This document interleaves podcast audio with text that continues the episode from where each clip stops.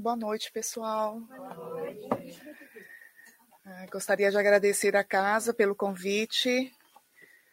Vamos lá, porque trabalho a gente nunca pode negar, né? então a gente tem que sempre estar pronto para poder trabalhar. É, eu comprei esse livro aqui, Vidas Vazias. Eu não sei se vocês tiveram oportunidade de ver esse livro. E eu devorei ele. Assim, tem cada mensagem maravilhosa. E eu e a Sóia, a gente estava conversando procuram, procurando um tema. E aí, do nada, eu pensei, poxa, vamos falar da paz. Né? Eu acho que é uma das coisas que eu mais preciso. Não sei o caso de vocês, mas no meu, a gente precisa muito, né? E para começar, vamos a pedir ao nosso Mestre Jesus que nos abençoe, que acalme os nossos corações, as nossas mentes, e que os bons espíritos possam nos intuir, nos envolver numa luz para que possamos absorver o que foi dito na noite de hoje. É, todos aqui procuram paz. A gente pensa sobre a paz. Já passamos para pensar, já paramos para pensar de que forma estamos procurando a paz? Qual é a forma que a gente usa para procurar a paz? Já paramos para pensar nisso? E onde que a gente está procurando a paz? Numa rede, na beira do mar, no lago tranquilo? Onde que a gente procura essa paz? Será que a gente já parou a pensar sobre isso? E para elucidar e introduzir o tema, eu vou contar uma historinha para vocês de um reinado, onde esse rei é, ele queria deixar um legado para o seu povo. E estava conversando com sua família e ele falou que ele gostar, e gostaria muito de deixar algo que representasse a paz para o seu povo. E daí ele pediu, ele era colecionador de artes, tinha muitas pinturas, muitos quadros no seu lar, e ele pediu para convocar todos os pintores da região e que cada um fizesse algo, pintasse algo que representasse a paz para a pessoa. E daí teve esse grande dia, todos os artistas vieram com várias obras e foram apresentando. A primeira obra foi. Primeiro, eu gostaria de perguntar a vocês: quando a gente pensa em paz, o que, que vem na cabeça de cada um de nós? Alguém pode falar, por favor? Bomba da paz. O que mais? Sem problemas, coração tranquilo. E daí os pintores também pensaram dessa forma. O primeiro apresentou um quadro com uma pomba representando a paz. Né? E daí aquela pomba linda, aquele céu azul voando com as asas abertas.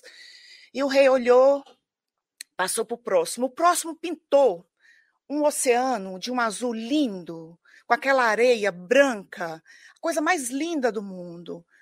Aquilo representava a paz para ele. O outro trouxe um jardim cheio de flores, com a grama verde, lindíssima. E daí, no meio dessas de, de, um monte de obras que foram apresentadas, tinha uma que todo mundo achou estranho. Como que esse cara vai apresentar essa obra como símbolo da paz? Era uma pintura em que o céu estava nublado, cheios de raios, e o chão com árvores caídas e tudo alagado. Mas um detalhe que ninguém viu e todo mundo ficou, mas como que esse cara teve a coragem de apresentar isso como símbolo da paz? Ninguém observou, mas o rei observou. No meio dessa confusão toda existia um tronco caído.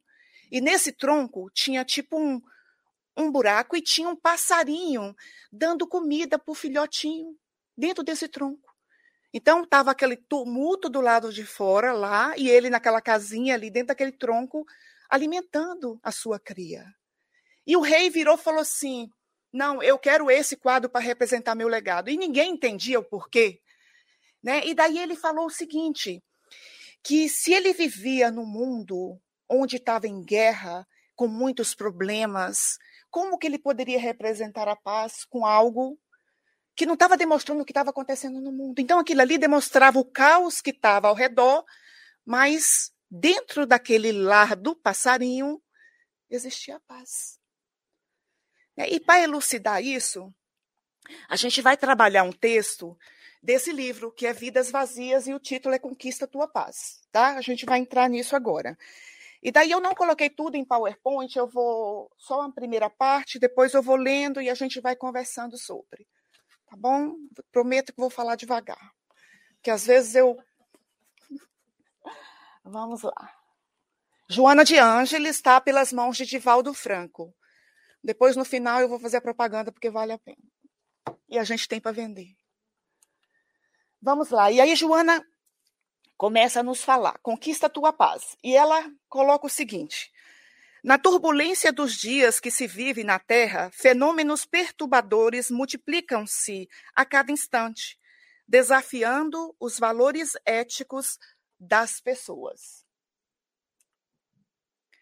Notícias destituídas de significado repletam as redes sociais e a variedade de distrações compete com os deveres que se encontram aguardando sem oportunidade de ser atendido.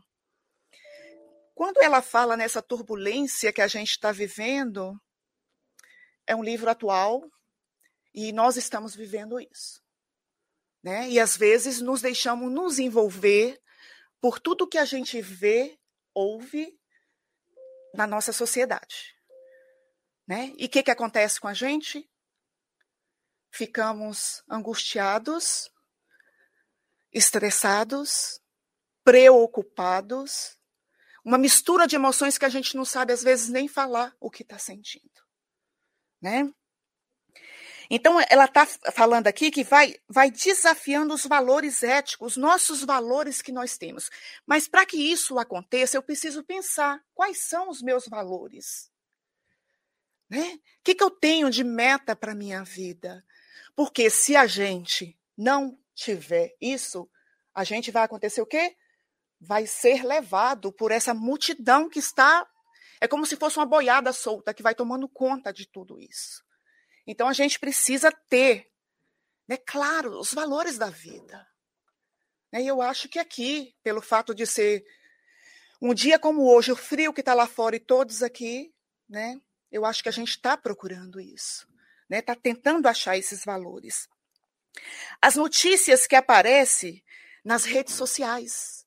Já pararam para pensar? Quem tem rede social sabe o que é isso. Pega o telefonezinho, Começa, no que vê, já passou uma hora e você ali perdido naquelas notícias. O que, que acontece com a nossa mente? Nós vamos sendo encharcados por essas notícias que vão acontecendo. E daí, não contente com isso, a gente vai e liga a televisão. Né?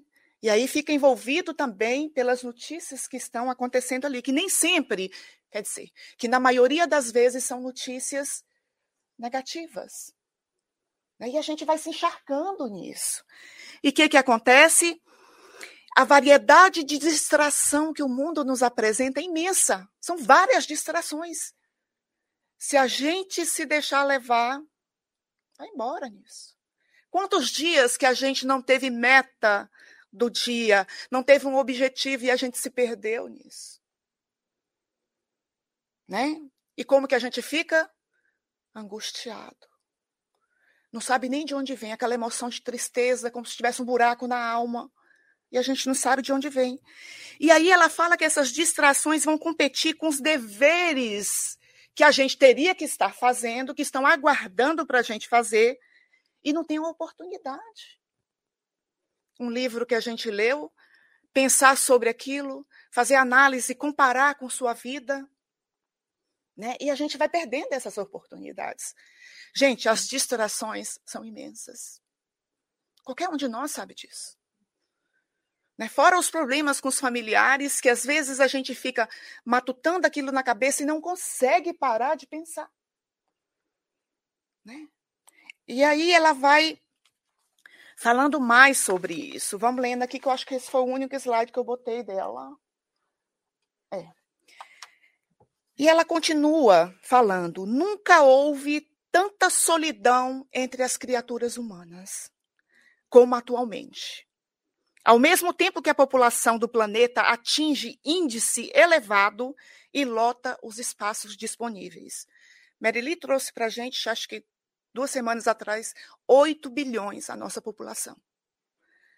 Né? Mas com esse número imenso, nunca houve tanta solidão, tanta depressão, tanto suicídio.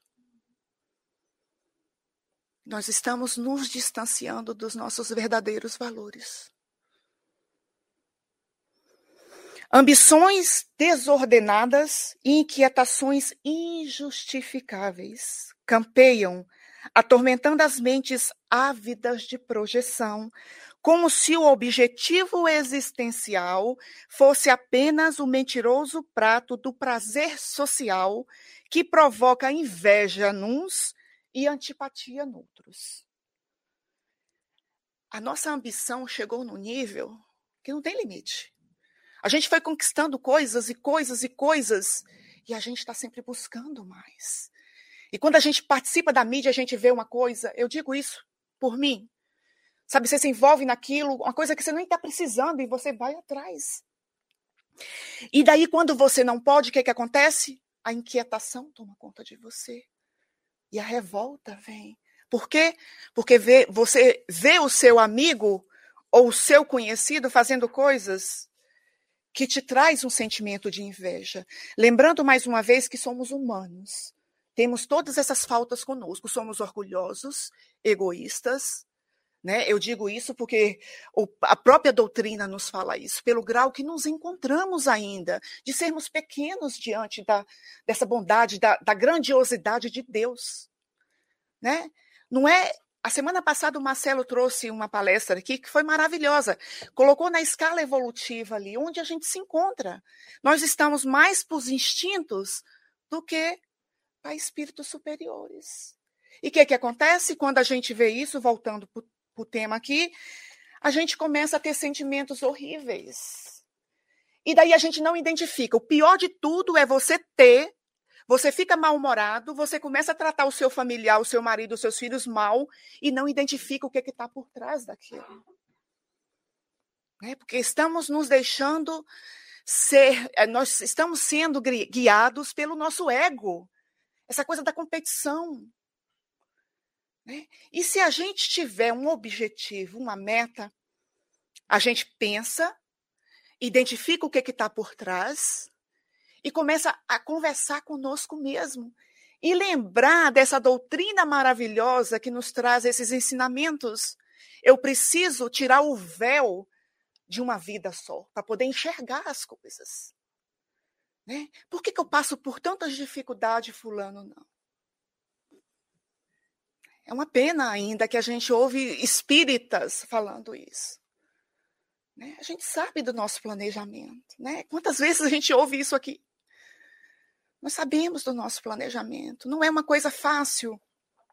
Mas o que deveríamos fazer são conversarmos conosco mesmo e nos explicarmos o que, que a gente estuda, o que, que a gente aprende. E não é uma coisa que vai acontecer rápido, né? Passo a passo. A gente dá o primeiro passo, começa a fazer isso, e isso vai virar um hábito na nossa vida, para que a revolta não nos tome conta. E ela continua falando: a ilusão atinge exagerado panorama, arrancando o indivíduo da sua realidade para as paisagens tresvariadas da fantasia. Não é isso que a gente está vivendo?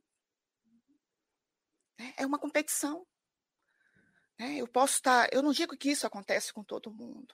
Né? Eu estou trazendo aqui o que o texto está nos, nos, colocando. Qual a nossa intenção quando eu vou a certo lugar e eu preciso postar aquilo? Qual a nossa intenção?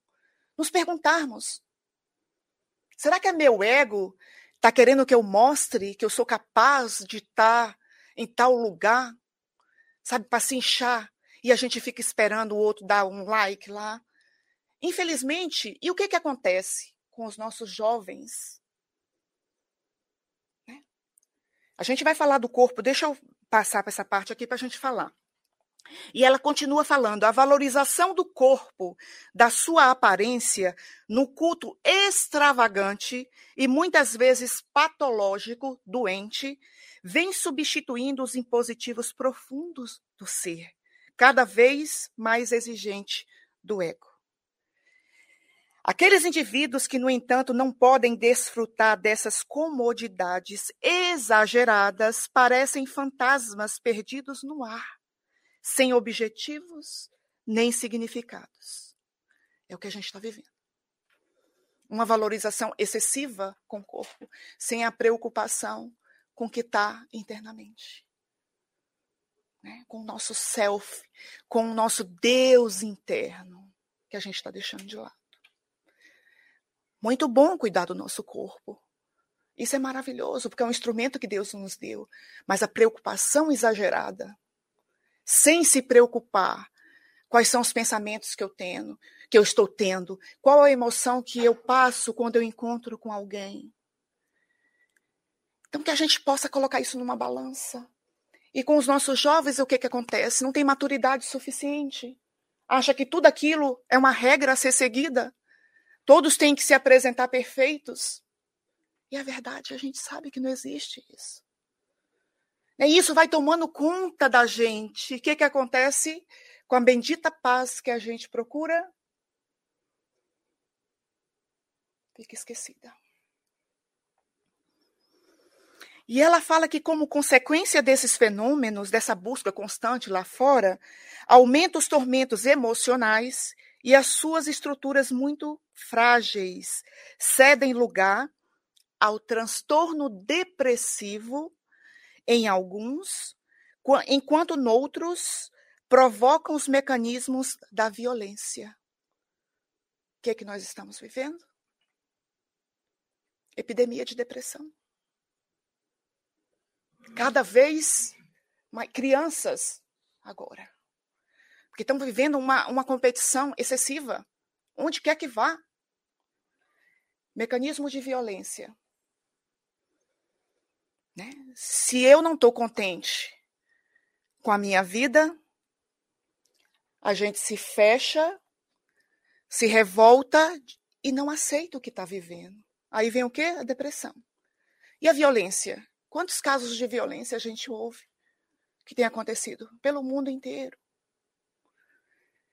E tudo por falta, ela vai nos dar a receita que é eu adoro Joana, porque ela vem, coloca o problema, coloca o problema e ela vai e dá tipo uma receita para gente de como que a gente poderia observar mais esse Deus interno que há em cada um de nós, né?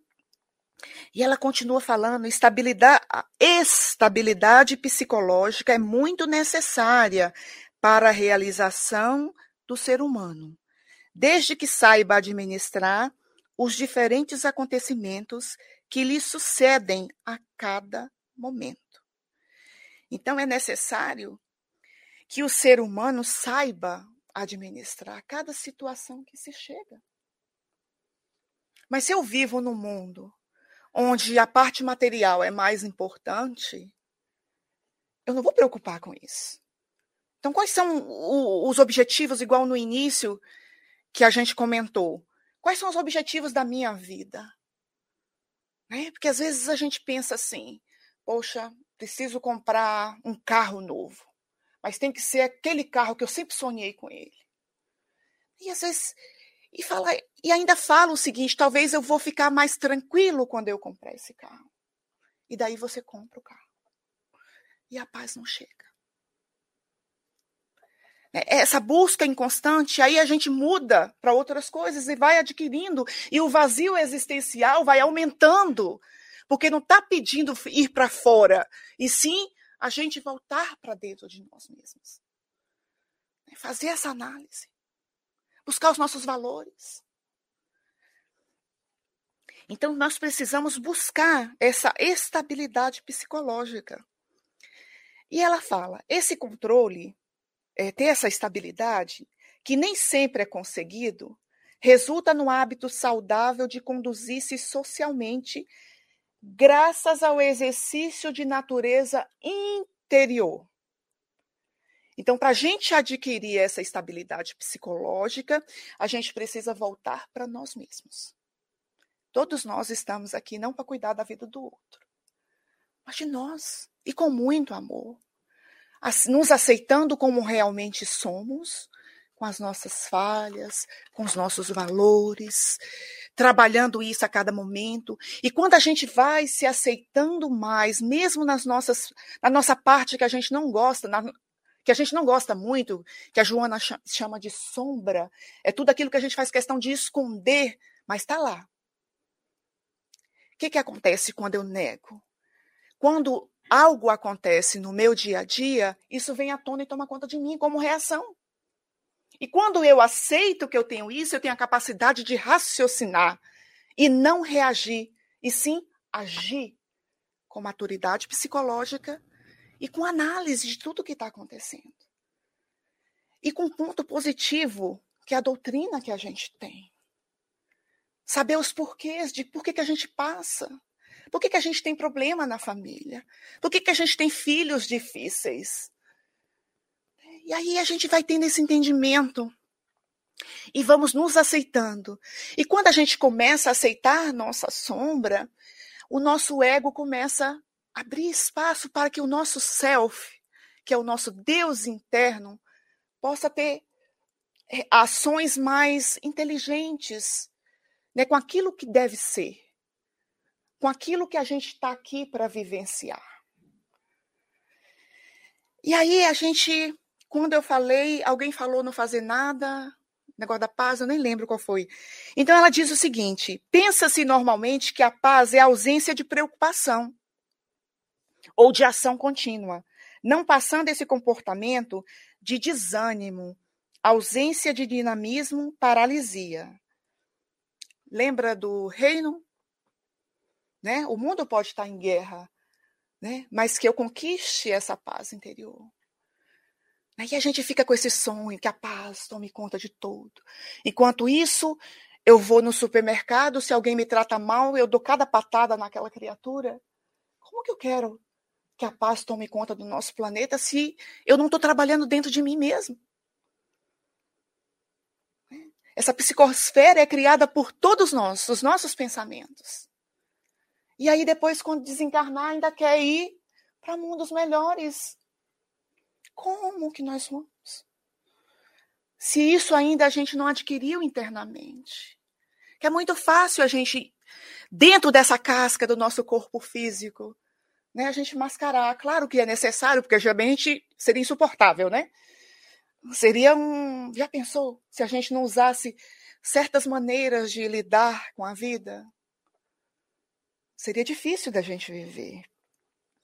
E ela continua falando: o amadurecimento psicológico do indivíduo é fator decisivo para o comportamento edificante em quaisquer circunstâncias, que culmina nesse estado de equilíbrio, prenunciador da, da paz de plenitude. Então, quando a gente começa a pensar sobre a nossa vida, sobre o nosso íntimo, fazendo essa viagem para dentro, é, vendo o nosso comportamento, de que forma que a gente poderia fazer isso? Poderia ser essa pergunta, né? Analisando o dia. Né? Poxa, fulano me falou aquilo, eu fiquei tão irritado com o que ele falou, a culpa foi de fulano? Ou algo em mim estava lá que despertou quando fulano falou? E a gente analisar, por que, que eu reagi daquela forma? Que, que eu fiquei tão irritado? O que está por trás? Que emoção está tá ali escondida? Né? E aceitar isso, nessa parte humana que ainda somos. Ah, trata-se de experiência adquirida, olha só o que ela fala. Trata-se de experiência adquirida no dia a dia, que acumulam decisões enobrecedoras.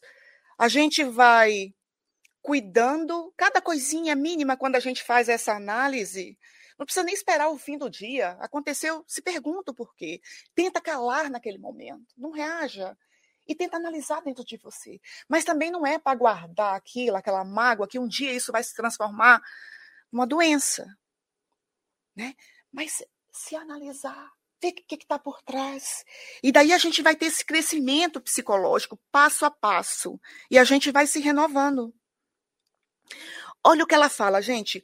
Pode-se, em consequência, afirmar que num lar, num lar, onde alguém logra a paz, que alguém busca a paz, toda a família faz-se beneficiária do equilíbrio. Uma pessoa dentro do lar. Quando em uma rua existe uma família pacífica, o reflexo estende-se pelos vizinhos. Uma rua onde existe valorização da vida amplia pelo bairro, pela cidade, pela região, pelo mundo. Começa em quem? Cada um de nós. Né? E daí sim a gente vai começar a trabalhar isso. A paz é portadora de bênçãos que faculta a capacidade do amor e da caridade, tornando-se fundamental para a construção da vida exuberante.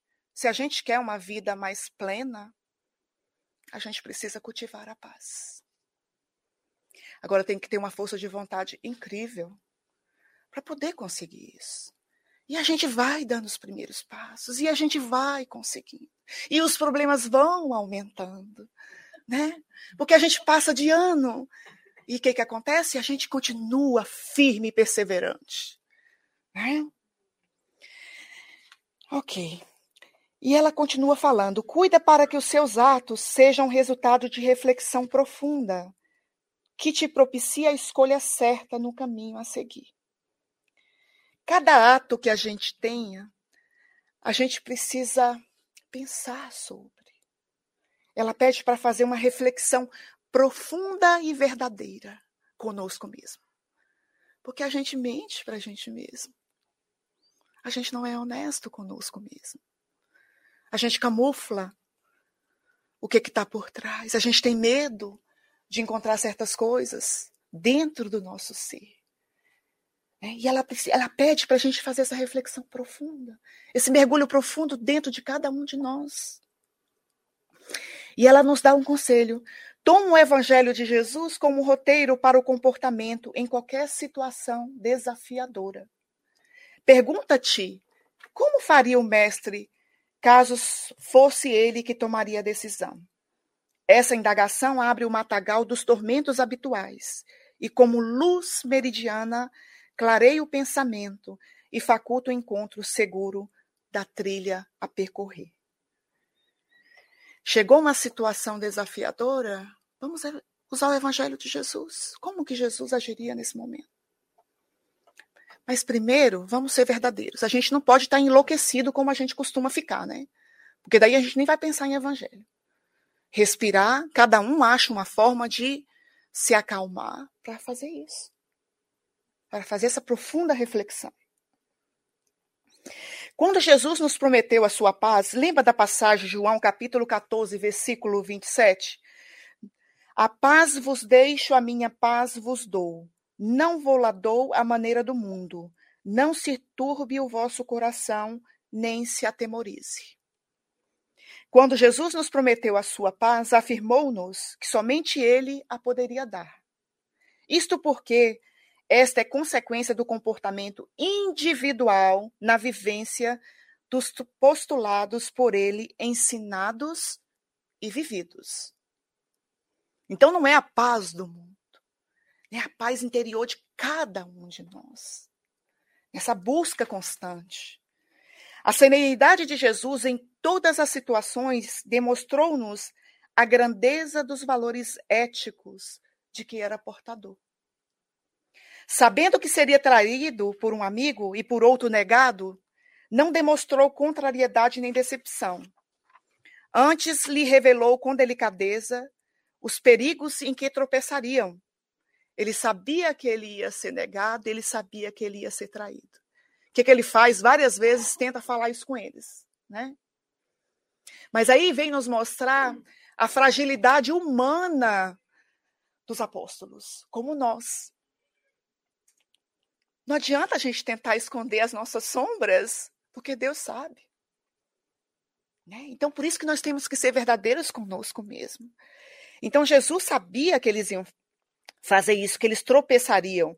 E após consumada a tragédia, depois de ser morto, crucificado, buscou o primeiro, buscou Judas, correu para acudir Judas, nas regiões tormentosas para onde se atirou, e o outro novamente convidou, fez o convite a Pedro de novo, que pastoreasse o seu rebanho.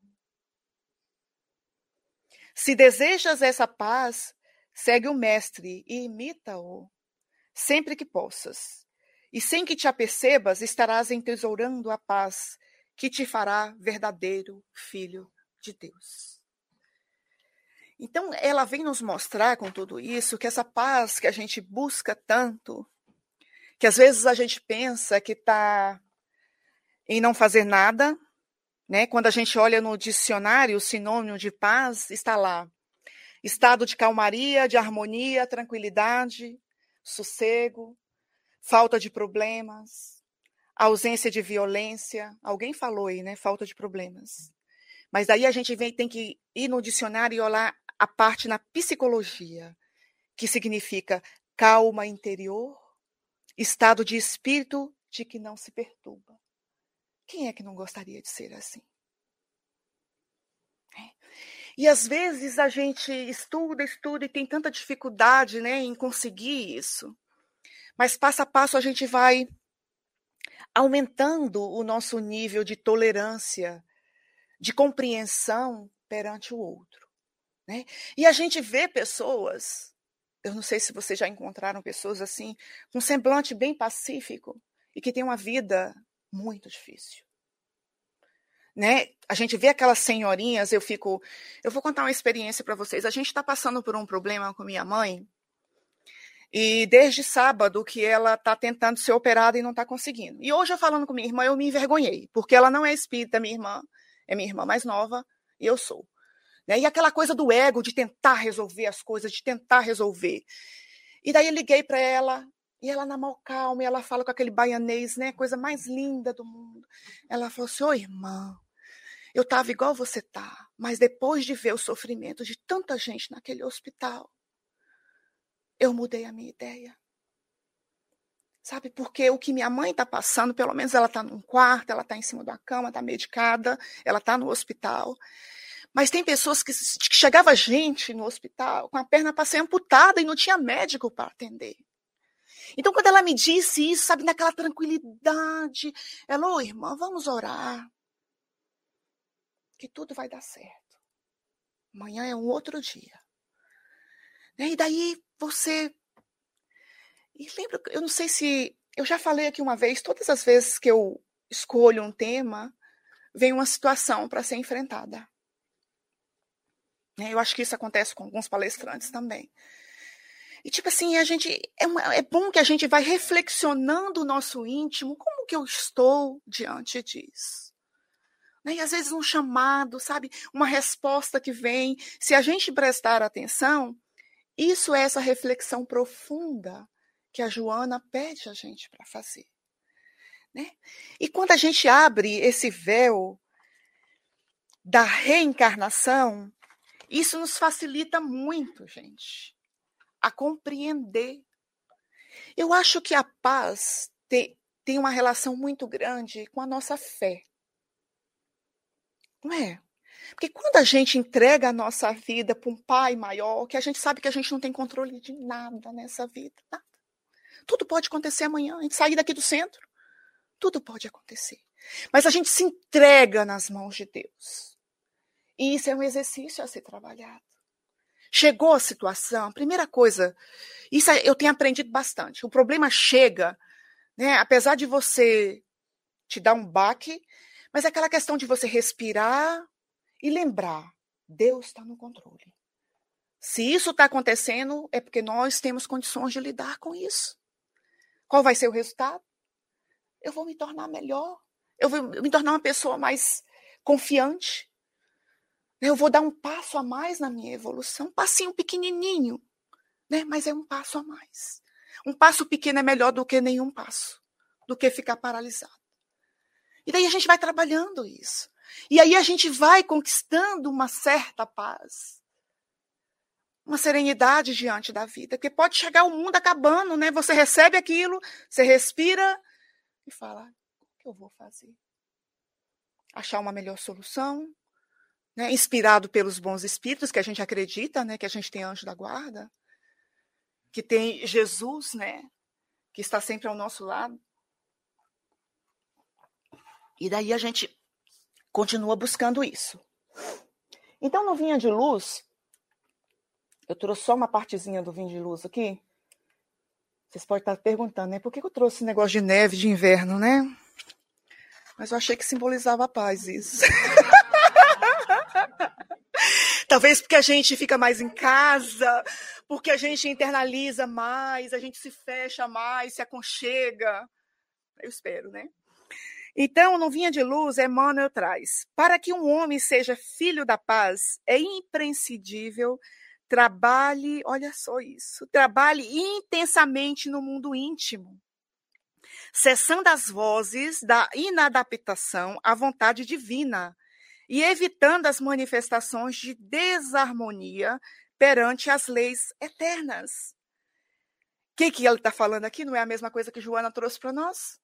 Que nós precisamos fazer esse trabalho íntimo, mas não é de qualquer maneira, é intensamente, todo momento, cessando as vozes, sabe aquela voz que fica no seu ouvido falando que você é um imprestável, que nada dá certo para você? Essas vozes que a gente tem que calar. Essas vozes de tudo que a gente já viveu num passado, que a gente acredita em reencarnação, toda a história que a gente carrega da nossa infância, que muitos pais falavam isso para a gente, isso começa a repetir dentro da gente. A gente, quando a gente começa a fazer esse trabalho íntimo, a gente consegue calar essas vozes, entrar em contato cada vez mais com o nosso íntimo. E aí a gente vai evitando as manifestações dessa desarmonia. Por que que acontecem as coisas que acontecem com a gente? Porque são coisas, leis de Deus. Porque algo nós fizemos. Por que, que a gente tem um filho difícil? Será que Deus sorteou e falou: não, você vai receber essa criatura aqui? Né? Não. Temos compromissos assumidos com aquela criatura. Talvez nós já prejudicamos tanto aquele ser o que, que a gente deveria fazer nessa? Aproveitar a oportunidade de amar. Amar. Tem, achar paz em Jesus, em Deus, no Espiritismo, e, e, modificando esse sentimento, às vezes ruim, que a gente tem, que vem à tona de tudo que a gente já viveu, e transformando isso em vontade de ser uma pessoa melhor. Olhar para aquele ser e falar: nossa, nós já erramos tanto no passado, dessa vez nós vamos dar certo. E aí a gente vai trabalhando. Ah, tá. E agora só era esse pedacinho que eu trouxe do Fonte Viva. E aí a gente vai entrar num ceifa de luz. Sabe quando você está doente que você vai no médico, o médico te dá uma receita? É, então, vamos dizer que Emmanuel é o médico e nós chegamos lá e falamos: Nossa, Emmanuel, estou tanto precisando da paz, o que, que eu faço? Olha o nome da, da mensagem: prescrições de paz. Então, quando a gente sair daqui, a gente vai. Não pode mais falar que a gente não sabe como procurar a paz, né?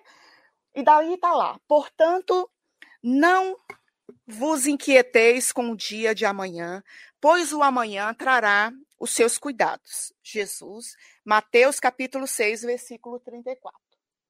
Vamos ver o que, Emmanuel disserta sobre isso. Na garantia do próprio equilíbrio, alinhemos algumas indicações de paz, destinadas a imunizar-nos contra a influência de aflições e tensões, nas quais, tanta vez, imprevidentemente, arruinamos tempo e vida. Quando a gente não tem paz, a gente acaba com o nosso tempo e acaba com a nossa vida. Sempre pensando no amanhã. E o amanhã tem um amanhã. E a gente não vive o que a gente está vivendo. Por exemplo, aqui agora. Quantos de nós estamos com a nossa mente realmente aqui? Sem preocupar com o que tem que fazer amanhã, sem preocupar com a panela que ficou ligada. Né? Então é isso que é esse convite da gente estar tá presente nas coisas, porque a gente perde tempo e vida, porque a vida passa rápido. É, quantas vezes eu e Só nós somos amigas há muito tempo e a gente fica recordando, meu Deus, quando a gente tinha 20 anos, né, passa assim. Né, é muito rápido. Então, para a gente prestar atenção nisso. Que a gente fica aflito, nós temos tensões, o nosso corpo está todo cheio de dores. E essas dores, a maioria dos problemas vem da nossa parte emocional. Né? Quem faz autodescobrimento da sexta-feira, a gente estuda isso. Joana traz isso para a gente. Né? As emoções, a energia mal direcionada acaba aparecendo no nosso corpo. Então ele vai falar o que, que a gente tem que fazer. Quem quer ver? Vamos lá. Corrigir em nós as deficiências suscetíveis de conserto e aceitar-nos nas falhas cuja supressão não depende ainda de nós, fazendo de nossa presença o melhor que pudermos no erguimento da felicidade e do progresso de todos. Modificar aquilo que nós podemos modificar em nós. E aceitar certas coisas. Não vai ter jeito. Nós vamos continuar certas coisas que são tão grandes ainda que a gente não consegue. Exemplos, modificar a vida de um filho. Que a gente esquece que é um indivíduo separado de nós. Né? E aí o que, que acontece? Eu não durmo, porque preocupada com o que pode acontecer, coisas que nem pode acontecer, a gente se preocupa, a gente não dorme. Às vezes a gente come demais, acaba com o nosso corpo às vezes não comem. Né? Então são coisas que a gente não tem controle. São filhos de Deus antes de ser nós. Né? Conseguir certas coisas na vida que a gente sabe que não vai acontecer. A vida tem nos mostrado isso. E a gente insiste, e a porta fecha, e a gente insiste, a gente quer arrombar a porta de qualquer jeito. Por teimosia. Da não aceitação das leis de Deus, daquilo que tem traçado para a minha vida. E a gente perde o quê? O bendito tempo. Preocupado com outras coisas que poderiam estar né, usado em, sendo usada em benefício próprio. Tolerar os obstáculos com que somos atingidos, antes ante os impositivos do aperfeiçoamento moral, e entender que os outros carregam igualmente os deles. Quantos obstáculos que nos chegam? E às vezes a gente dá uma de coitadinho, mas aí eu não tenho a capacidade de compreender quando o outro passa pela mesma coisa. E a gente critica o outro. Assim como acontece comigo, o outro tem a história dele também. Essa questão do julgamento que a gente usa tanto. Então vamos aceitar. E quando a gente começa a fazer isso, a gente começa a, a compreender a, caminhada do outro, né? Observar ofensas como retratos dos ofensores, sem traçar-nos a obrigação de recolher semelhantes clichês da sombra. Alguém me ofendeu? O que, que eu faço com isso? Escabelo, falo mal dessa pessoa para todo mundo? Né? Aquilo é o que aquela pessoa é. Eu não posso deixar com aquilo, porque quantas vezes a gente tira a nossa paz, o nosso sossego por algo que alguém falou, que alguém nos ofendeu. Né? Essa capacidade, quando a gente começa a se aceitar realmente com os nossos defeitos, a gente fica mais humilde. E daí a gente vai compreender o outro, que a caminhada do outro também é difícil. Que o outro também tem dias difíceis. Né? Abolir inquietações ao redor de calamidades anunciadas para o futuro, que provavelmente nunca virão a sobrevir. Essa é boa, não é? Acontece uma coisa lá não sei aonde, eu já fico preocupada que vai acontecer aqui. Eu já começo a nem dormir. Tem pessoas que adoecem com isso. E é uma pena. Né? Esse tempo que a gente gasta preocupando com isso, com coisas que nem pode nem acontecer, que a gente fizesse essa viagem interna, né? procurar os nossos objetivos na vida, como é que eu estou. Admitir os pensamentos de culpa que tenhamos adquirido, mas buscando extinguir-lhes os focos de vibrações em desequilíbrio, através de reajustamento e trabalho. Quem não carrega culpa? Quem de nós não se culpa por algo? O que, que ela pede para a gente fazer? Ir lá e descobrir onde está o foco, onde começa isso tudo. Se está te trazendo inquietação. Tenta entender. E daí, quando a gente começa a perceber a nossa pequenez diante da vida, a gente se vê que a gente falha, que nós somos humanos, que coisas acontecem. E a gente sabe que a gente fez algo que trouxe essa culpa, mas aí eu não vou deixar que esse desequilíbrio tome conta de mim por algo que eu fiz. Se perdoar. Não tinha compreensão. E dessa forma a gente vai tentando achar a paz dentro de nós mesmos, nos aceitando como realmente somos. nem desprezar os entes, nem desprezar os entes queridos, nem prejudicá-los com a chamada superproteção, tendente a escravizá-los ao nosso modo de ser. Ninguém faz isso aqui, né? Tentar controlar a vida dos irmãos. É, a gente tem receita para tudo. Quando o problema chega para nós, fica difícil, né? E às vezes, por amar demais, a gente super protege. Esquecendo que aquela criatura tem uma caminhada a fazer.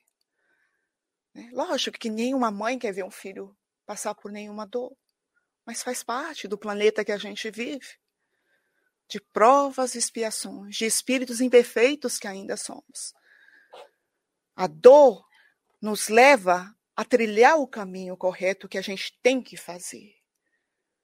Né? Quando a gente desvia das leis de Deus, a dor chega e nos enquadra de novo, para que a gente possa continuar. Não exigir do próximo aquilo que o próximo ainda não consegue fazer. A gente vive fazendo isso. E a gente gosta quando faz com a gente? Quando alguém exige algo de nós, a gente gosta? E por que, que a gente faz com o outro? Eu sei que aquela criatura não vai poder me dar o que eu estou, sabe, sonhando, pedindo, exigindo. Tem a caminhada dela. Então nós não podemos exigir. Nada pedir sem dar de nós mesmos.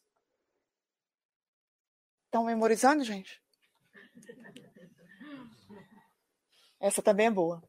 Respeitar os pontos de vistas alheios ainda quando se patenteiam contra nós, convencidos quanto devemos estar de que pontos de vista são maneiras, crenças, opiniões e afirmações peculiares a cada um. Cada um tem um ponto de vista daquilo tudo que viveu. Mas eu quero que a humanidade inteira pense como eu. Porque se não pensar como eu, essa pessoa eu, não serve para andar comigo. Isso é sério. E a gente está vivendo isso hoje.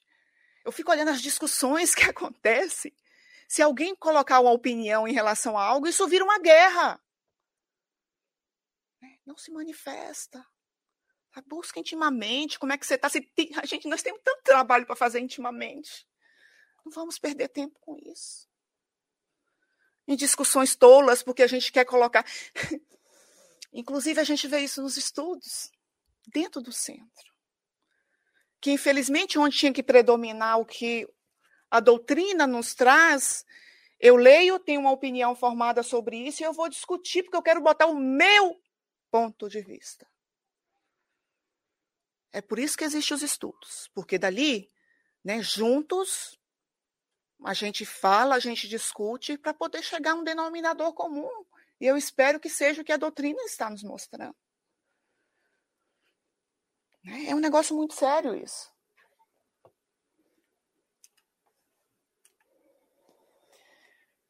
Não ignorar as crises do mundo.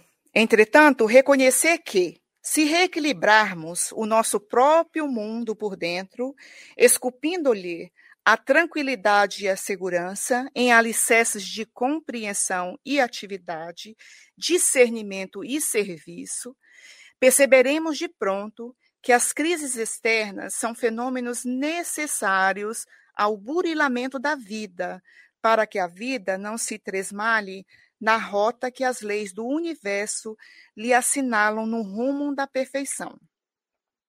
O que a gente precisa para ter esse alicerce seguro, essa base sólida? Compreensão, atividade, discernimento e serviço. A lei do trabalho é uma coisa maravilhosa para a gente lembrar. A gente precisa estar trabalhando. Já viram um, tem alguma região que chama de lago, outros açude, onde tem aquela água parada, que assim bem parada mesmo. Aquilo representa a paz. Se a gente for mexer naquela água, o que que acontece? Tá podre. E assim somos nós como ficamos na inércia, na preguiça. Né? Para a gente conseguir essa paz, a gente precisa de ter essa atividade, principalmente na atividade do bem. E daí a gente vai trabalhando isso dentro da gente. E a gente vai se fortalecendo diante das crises que aparecem. Por que, que as crises aparecem? Porque a gente precisa se burilar, nos trabalhar intimamente. Tá claro? Vocês estão com a cara tão triste.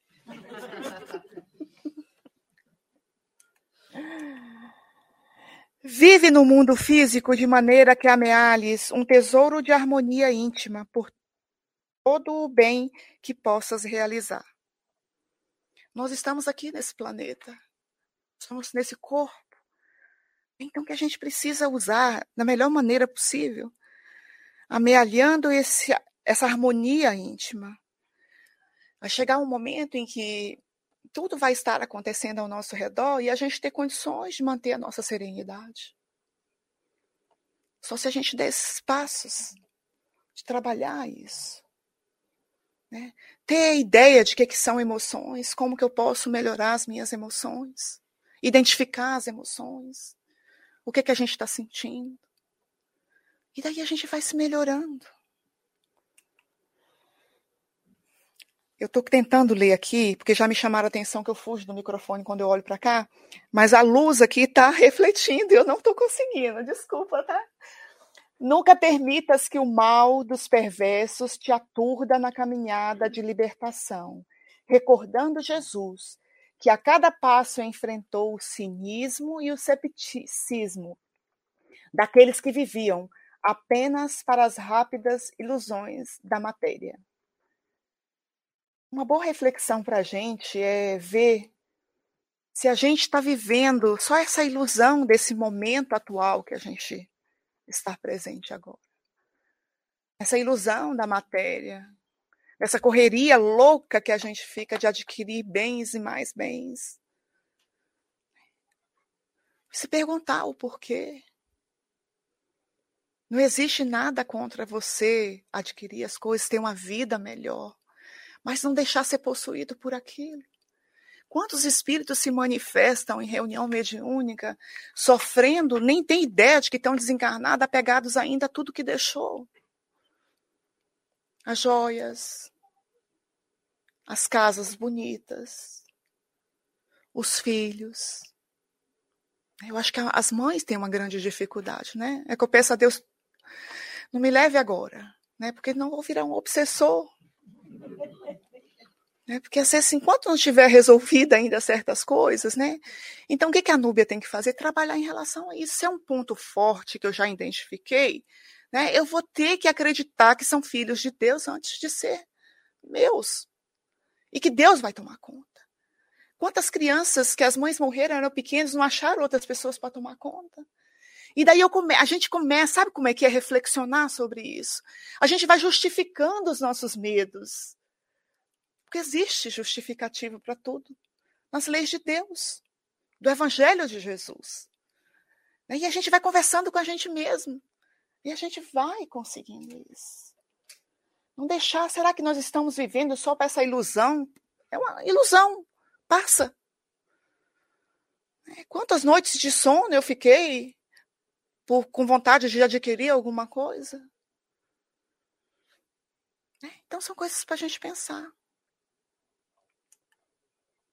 Neste Natal, evoca-o, celebra-lhe o nascimento, fazendo do próprio coração a manjedoura, para que ele renasça e esparza a musicalidade sublime de que é portador, neste mundo em sombras que o aguarda. Então, neste Natal, vamos deixar o Cristo tomar conta dos nossos corações. Às vezes nós estamos mergulhados nas nossas sombras, nas nossas ilusões materiais, e Ele sempre está com a mão estendida para nós, aguardando o momento que a gente faça isso. É, vamos deixar isso acontecer, aproveitar que agora, né, diz que existe uma energia especial em torno da Terra, que todos nós pensamos no Mestre, apesar da, dessa coisa material que a gente vive, ainda existe isso, uma energia boa, onde acontecem muitas coisas boas. Que a gente se deixe se envolver por essa energia boa, evocando Jesus para o nosso lado, para que a gente possa sair dessa sombra que a gente está mergulhado. E para finalizar, eu trouxe um poema Cantiga da Paz. Menininho a de Maria Dolores por Chico Xavier. Está no livro Tempo de Luz. Porque o anjo da paz lhe aparecesse, interrogou-lhe o homem triste e aflito: Anjo bom, que fazer para guardar-te, guardar-te a luz da paz que trazes do infinito? Falou-lhe o mensageiro: Foge, amigo, do azedume da mágoa, da aspereza. A santa escola da serenidade brilha no coração da natureza. Medita nas lições da fonte calma, que ampara e serve prosseguindo além. Se a pedra surge, aprende a contorná-la e continua em paz, fazendo o bem. Demora-te na praia e vê nas águas a imensidão do mar que apenas sondas. Banhas-te, renovando força e vida, sem alterar-lhe o ritmo das ondas. Estuda a árvore enorme e frodejante, trabalhando sem perda de minutos. Sofre, produz e entrega-se a quem passa, sem tomar posse de seus próprios frutos. Fita o céu estrelado, olha a campina, deixa que a brisa te acalente o rosto. Pensa no chão que te garante o passo, o ar que consomes não te cobra imposto. Não firas a ninguém, não guardes culpas. Um dia deixarás o mundo aí. Resguarda-te no bem, trabalha e serve. E quanto ao resto, Deus fará por ti. Muito obrigada, gente. Fiquem com Deus.